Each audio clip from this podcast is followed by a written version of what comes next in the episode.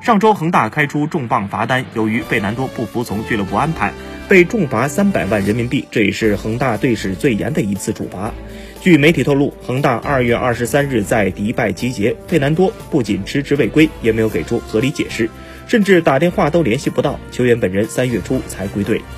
费南多在社交媒体发出道歉声明，声明中写道：“今天是我二十七岁生日，迎来人生新的篇章。作为一名球员、亲人、朋友，我会感到更加快乐。在此，我也要做出道歉。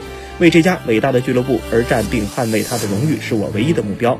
我从没想过添麻烦，希望能在恒大实现职业生涯的目标，并且无论在场内外都成为榜样。